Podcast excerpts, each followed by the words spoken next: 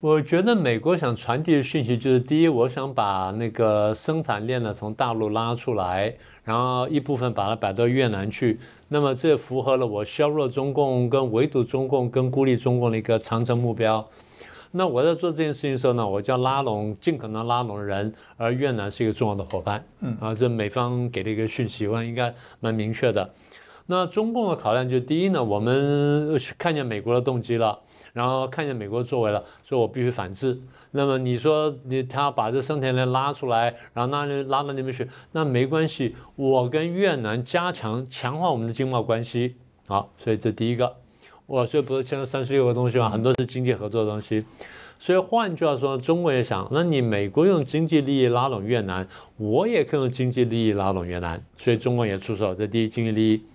第二呢，他中共这样作为的时候呢，其实也是破坏美国的包围圈，因为我把越南拉过来一点点呢，越南只要不那么靠近美国的话，那包围圈这一块呢就会削弱。那这个我就至少我不用全心全意去担心它，就不像我会担心这日本呐，担心这个南韩啦，或担心这印度啊等等这么担心，我对越南担心可以少一点点，但是呢还是要担心啊。这这第二个考量，第三个考量就是中国 始终会想说。哎，我们虽然打过仗，我们毕竟都是这个共产主义国家。你还现在还是共产党，我也是共产党。虽然你有复数选举，我现在只有单数选举，但咱们还是共产国家，还是共产兄弟。你是不是要要注意一下？是。所以中国想传达这个讯息，但越南想传达什么讯息呢？就是 我我是可以独立的，嗯，那我是有独立自主性的，我可以选择导向美国，也可以选择导向中共，但我可真可以选择两边来摇摆。你说，大家说啊，那这样台湾为什么不能摇摆？台湾不能摇摆，第一，台湾台湾太小；第二，就是台湾对各方面那个那个依赖太深了，深到就是它没办法摇摆。所以我常讲说，台湾大概最多是这样子：经贸上呢，对大陆啊会有相当依赖，但在国家安全上面，它必须靠美国，甚至靠美日安保。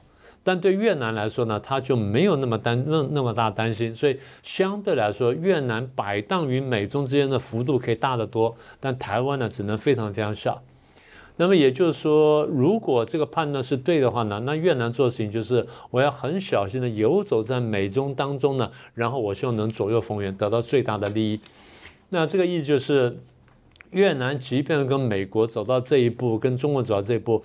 大概都不会变成同盟。嗯，越南既不会跟中共同盟，然后也不会跟美国同盟，甚至就中美打起仗的时候，越南要考虑就是，到时候我再看看，觉得我当时的决定我到底怎么办？但是它基调应该什么呢？